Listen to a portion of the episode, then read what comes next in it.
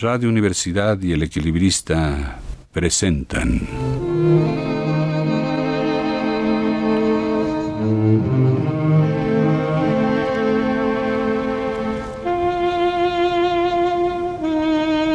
En las ciudades invisibles no se encuentran ciudades reconocibles. Son todas inventadas. He dado a cada una un nombre de mujer el libro consta de capítulos breves, cada uno de los cuales debería servir de punto de partida de una reflexión válida para cualquier ciudad o para la ciudad en general. Ítalo Calvino.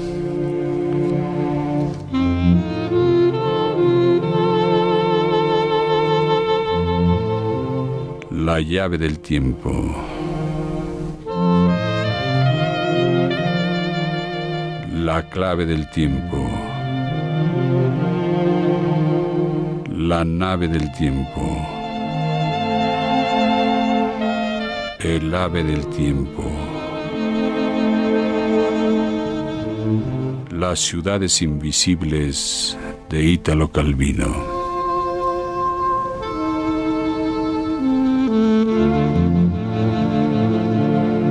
Las ciudades sutiles 4.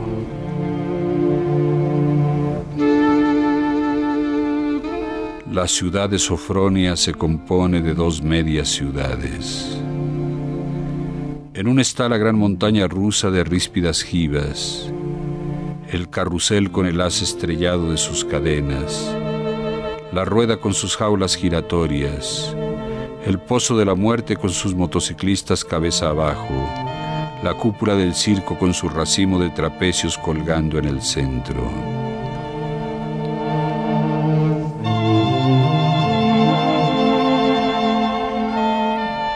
La otra media ciudad es de piedra y mármol y cemento, con el banco, las fábricas, los palacios, el matadero, la escuela y todo lo demás.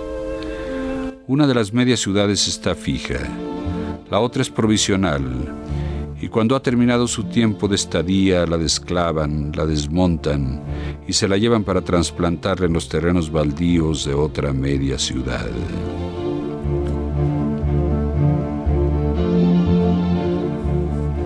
Así todos los años llega el día en que los peones desprenden los frontones de mármol, deshacen los muros de piedra, los pilones de cemento, desmontan el ministerio, el monumento, los muelles, la refinería de petróleo, el hospital, los cargan en remolques para seguir de plaza en plaza el itinerario de cada año. Ahí se queda la media sofronia de los tiros al blanco y los carruseles, con el grito suspendido de la navecilla de la montaña rusa invertida y empieza a contar cuántos meses, cuántos días tendrá que esperar antes que la caravana regrese y la vida completa vuelva a comenzar.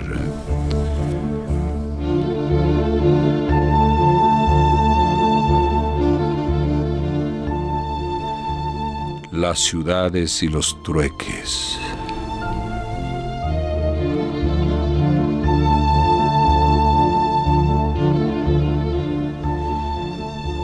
Al entrar en el territorio que tiene por capital la Eutropia, el viajero no ve una ciudad sino muchas, de igual importancia y no disímiles entre sí, desparramadas en un vasto y ondulado altiplano.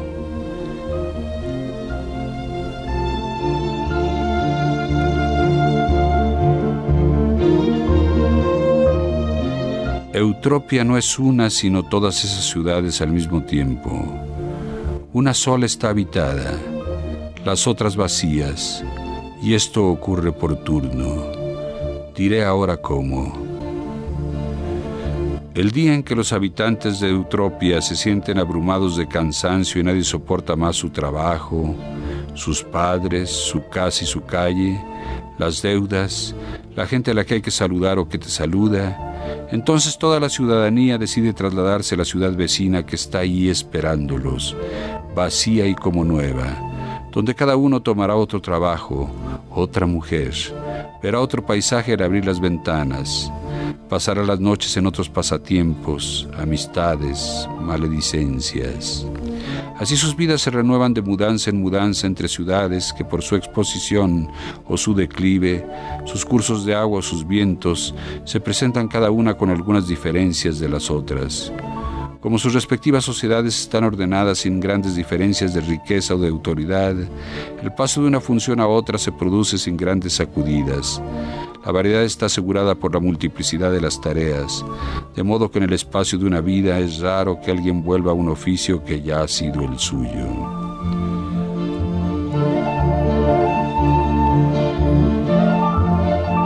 De este modo la ciudad repite su vida siempre igual, desplazándose hacia arriba y hacia abajo en su tablero de ajedrez vacío. Los habitantes vuelven a recitar las mismas escenas con actores cambiados, repiten las mismas réplicas con acentos combinados de otra manera, abren alternadamente la boca en bostezos iguales. Sola entre todas las ciudades del imperio, Eutropia permanece idéntica a sí mismo Mercurio, dios de los volubles, a quien está consagrada la ciudad, cumplió este ambiguo milagro.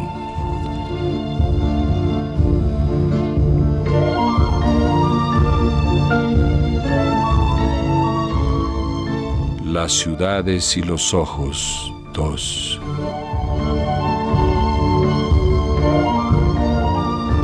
Es el humor de quien la mira el que da su forma a la ciudad de si pasas silbando con la nariz levantada detrás del silbido, la conocerás de abajo para arriba.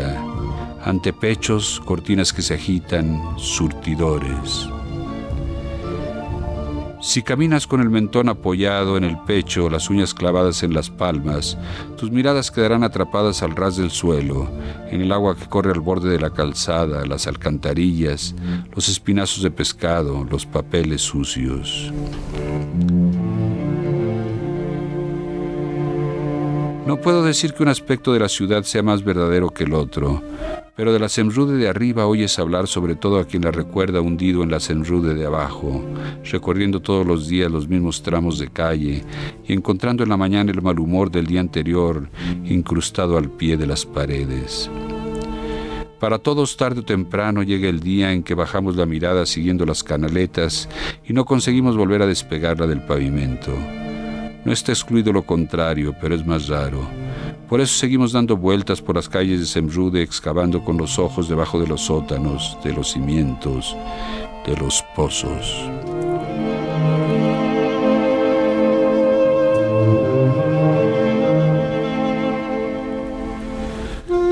Las ciudades y el nombre, uno.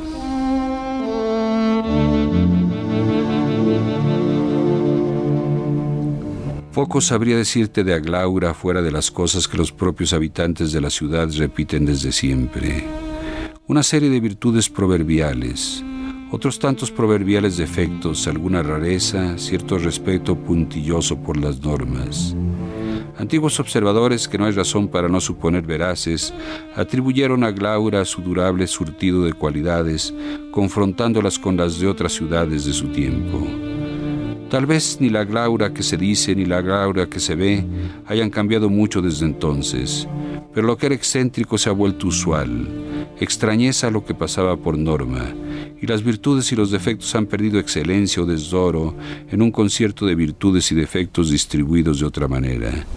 En este sentido no hay nada de cierto en cuanto se dice de Aglaura, y sin embargo de ello surge una imagen de ciudad sólida y compacta, mientras que los juicios dispersos que se pueden enunciar viviendo en ella no llegan a tener igual consistencia.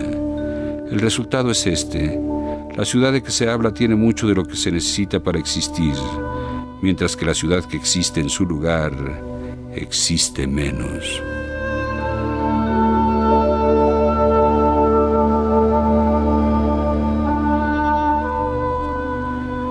Por eso si quisiera describirte a Glaura, teniéndome a cuanto he visto y probado personalmente, debería decirte que es una ciudad esteñida, sin carácter, puesta ahí a la buena de Dios.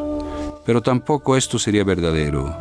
A ciertas horas, en la perspectiva de algunas calles, ves abrirse la sospecha de algo inconfundible, raro, acaso magnífico. Quisieras decir qué es, pero todo lo que hasta ahora se ha dicho de Aglaura aprisiona las palabras y te obliga a repetir en lugar de decir.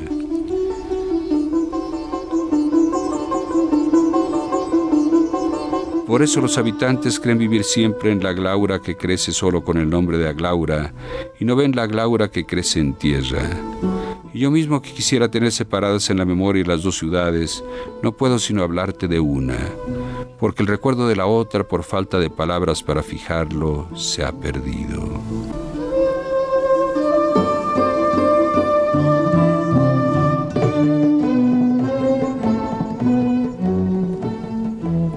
De ahora en adelante seré yo quien describa las ciudades, había dicho el Han. Tú en tus viajes verificarás si existen. Pero las ciudades visitadas por Marco Polo eran siempre distintas de las pensadas por el emperador. Y sin embargo he construido en mi mente un modelo de ciudad del cual se pueden deducir todas las ciudades posibles encierra todo lo que responde a la norma. Como las ciudades existentes se alejan en diferente grado de la norma, me basta prever las excepciones y calcular las combinaciones más probables. También yo he pensado en un modelo de ciudad del cual deduzco todas las otras, respondió Marco.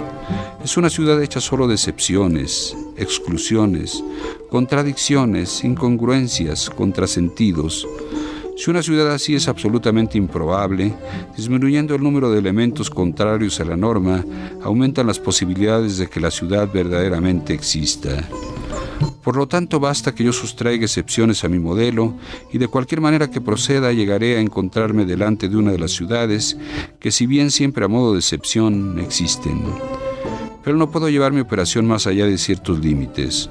Obtendría ciudades demasiado verosímiles, para ser verdaderas.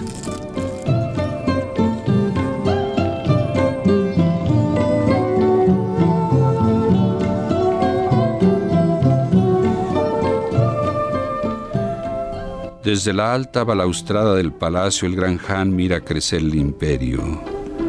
La primera en dilatarse había sido la línea de los confines englobando los territorios conquistados pero la avanzada de los regimientos encontraba comarcas semidesiertas, míseras aldeas de cabañas, aguasales donde se daba mal el arroz, poblaciones enflaquecidas, ríos secos, cañas.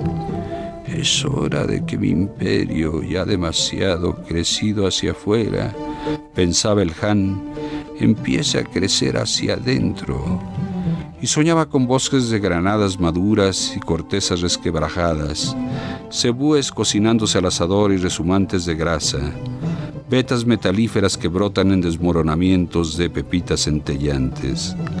Ahora muchas estaciones de abundancia han colmado los graneros. Los ríos en su crecida han arrastrado bosques de vigas destinadas a sostener los techos de bronce de templos y palacios.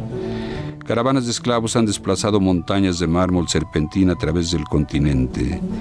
El gran Han contempla un imperio cubierto de ciudades que pesan sobre la tierra y sobre los hombres, abarrotado de riquezas y pletórico, recargado de ornamentos y de misiones, complicado por mecanismos y jerarquías, hinchado, tenso, turbio.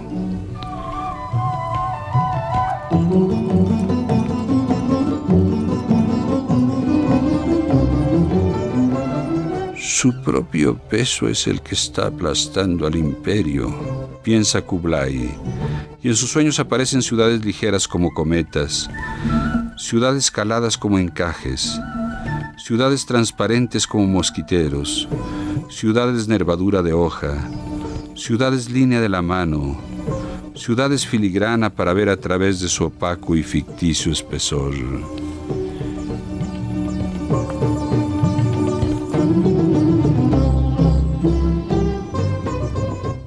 Contaré lo que soñé anoche, dice a Marco. En medio de una tierra chata y amarilla, sembrada de meteoritos y de rocas erráticas, veía elevarse a lo lejos las agujas de una ciudad de pináculos afilados, hechos de modo que la luna en su viaje pudiera posarse ya en uno, ya en otro, o mecerse colgada de los cables de las grúas. La ciudad que ha soñado es la laje. Esas invitaciones a hacer alto en el cielo nocturno las dispusieron sus habitantes para que la luna conceda a todas las cosas de la ciudad el don de crecer y volver a crecer sin fin. Hay algo que no sabes. Agradecida, la luna ha otorgado a la ciudad de la Laje un prestigio más raro, crecer en ligereza.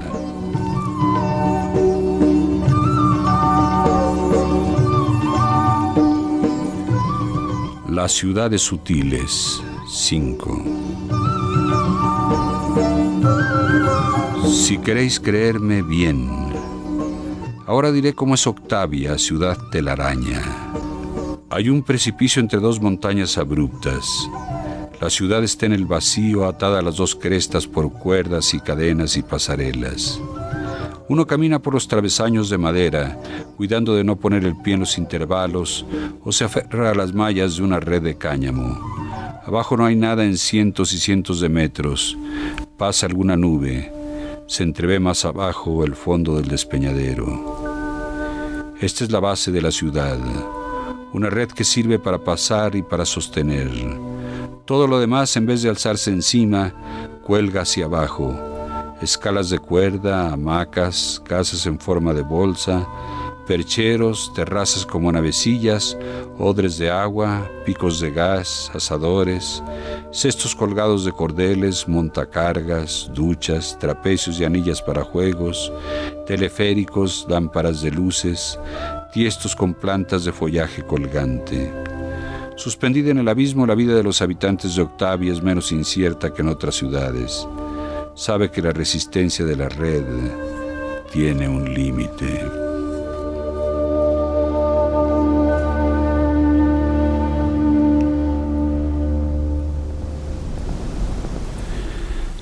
Las ciudades y los trueques. 4.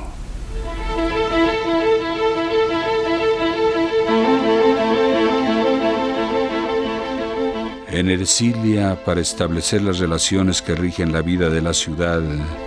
Los habitantes tienden hilos entre los ángulos de las casas, blancos o negros o grises o blanquinegros, según indiquen las relaciones de parentesco, intercambio, autoridad, representación. Cuando los hilos son tantos que ya no se puede pasar entre medio, los habitantes se marchan, las casas se desmontan, Quedan solo los hilos y los soportes de los hilos.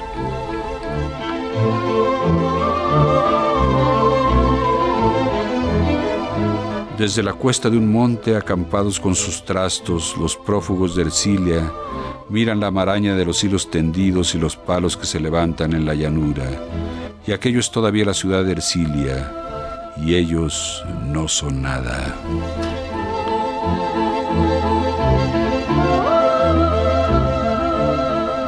Vuelven a edificar Ercilia en otra parte.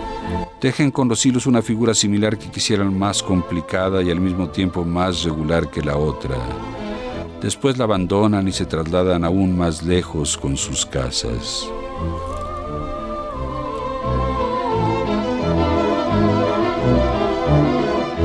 Viajando así por el territorio de Ercilia encuentras las ruinas de las ciudades abandonadas, sin los muros que no duran, sin los huesos de los muertos que el viento hace rodar, telarañas de relaciones intrincadas que buscan una forma.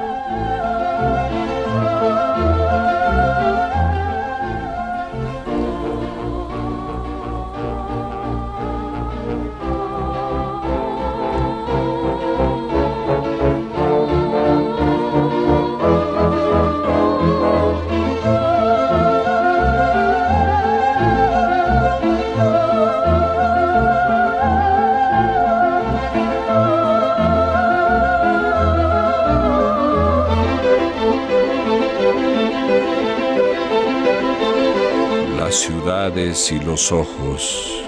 3.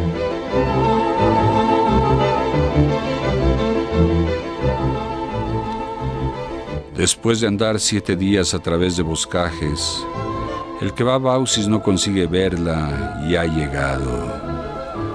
Los finos zancos que se alzan del suelo a gran distancia uno de otro y se pierden entre las nubes sostienen la ciudad. Se sube por escalerillas. Los habitantes rara vez se muestran en tierra. Tienen arriba todo lo necesario y prefieren no bajar. Nada de la ciudad toca el suelo salvo las largas patas de flamenco en que se apoya. Y en los días luminosos, una sombra calada y angulosa que se dibuja en el follaje.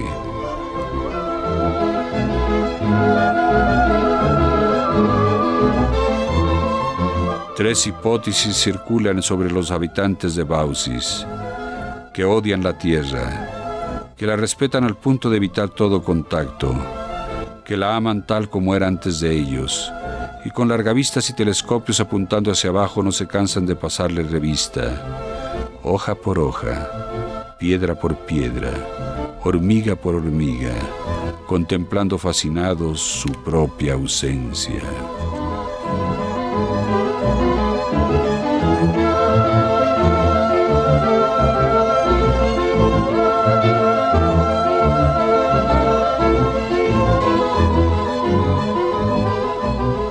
Ciudades y el nombre 2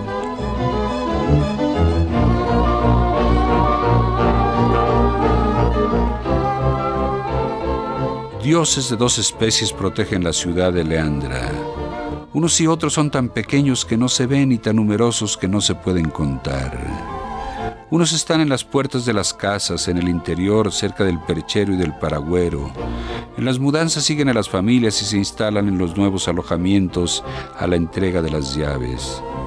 Los otros están en la cocina se esconden de preferencia debajo de las cacerolas, o en la campana de la chimenea, o en el sucucho de las escobas. Forman parte de la casa y cuando la familia que la habitaba se marcha, ellos se quedan con los nuevos inquilinos.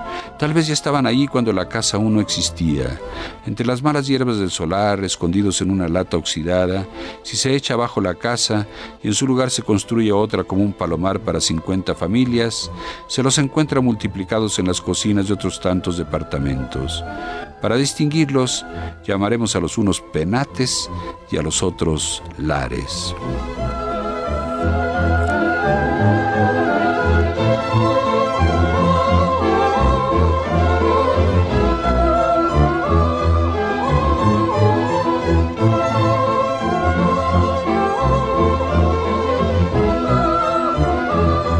Es que en una casa los lares estén siempre con los lares y los penates con los penates.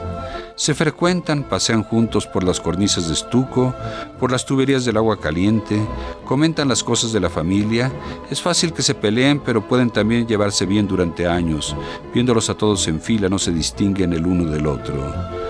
Los lares han visto pasar entre sus muros a penates de las más diversas procedencias y costumbres. A los penates les toca acomodarse codo con codo con los lares de ilustres palacios en decadencia, llenos de inquietud, o con lares de barracas de chapa, quisquillosos y desconfiados.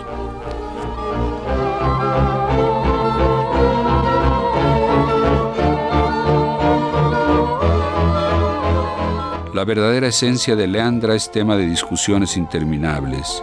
Los penates creen que son ellos el alma de la ciudad, aunque hayan llegado el año anterior, y que cuando emigran se llevan consigo a Leandra. Los lares consideran a los penates huéspedes provisionales, inoportunos, invasores. La verdadera Leandra es la de ellos, la que da forma a todo lo que contiene, la Leandra que estaba ahí antes de que llegaran todos esos intrusos y que se quedará cuando todos se hayan ido.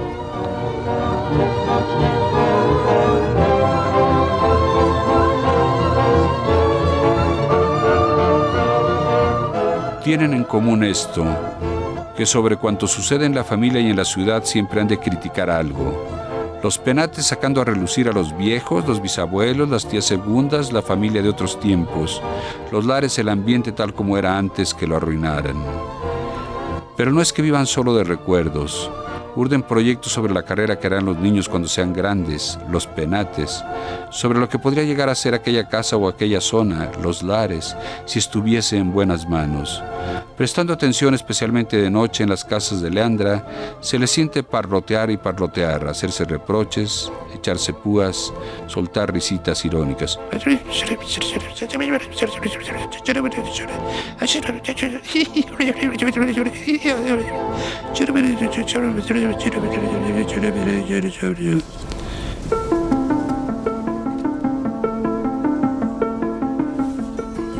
La llave del tiempo. La clave del tiempo. La nave del tiempo. El ave del tiempo. Las ciudades invisibles de Ítalo Calvino. Publicación Ciruela, distribuida por el equilibrista.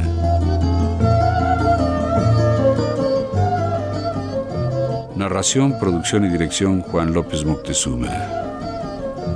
En los controles técnicos, don Abelardo Aguirre.